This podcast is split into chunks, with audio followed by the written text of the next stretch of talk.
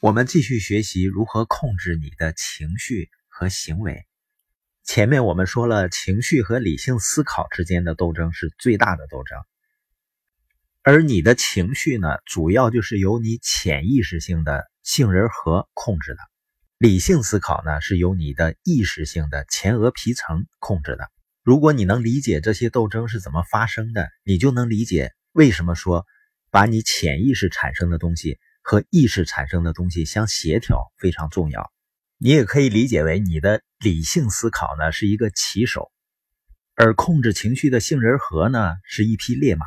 骑手的目的呢不是压抑这个烈马，而是更好的驾驭这个杏仁核呢。它是一个小小的杏仁状的构造，深深的隐藏在大脑底部，是大脑最强有力的区域之一。尽管你感觉不到它。但是它呢会强有力的控制你的行为，那它是怎么运行的呢？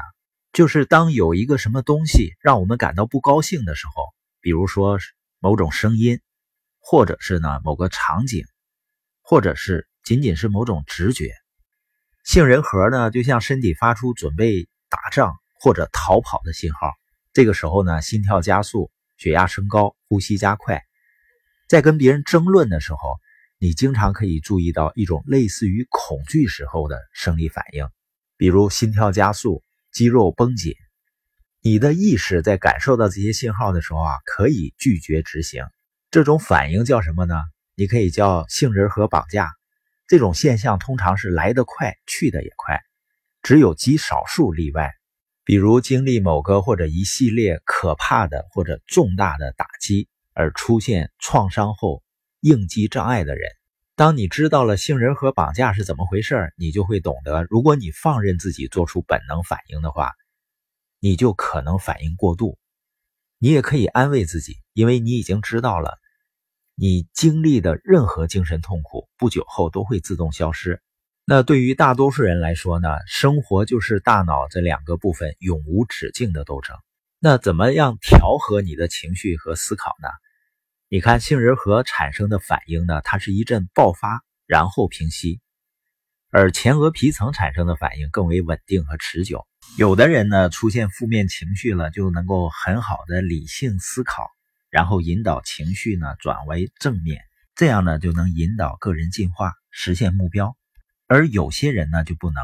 他们之间最大的区别就是，那些实现个人进化的人呢，他经常思考是什么导致了。自己出现杏仁核绑架，杏仁核绑架呢？你可以理解为就是一个人情绪化，经常被情绪所左右。小孩子呢，一般是经常情绪化的，因为他的前额皮层呢，也就是控制理性的大脑会发育的比较晚一些，所以呢，小孩子往往很难控制自己的情绪。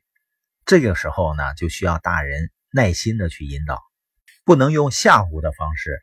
让他产生恐惧的情绪，来压抑自己的其他情绪。比如，有的小孩哭闹，家长呢会说：“你如果再哭，让警察来把你抓走。”这实际上还是训练小孩的动物大脑，他未来会变得更情绪化。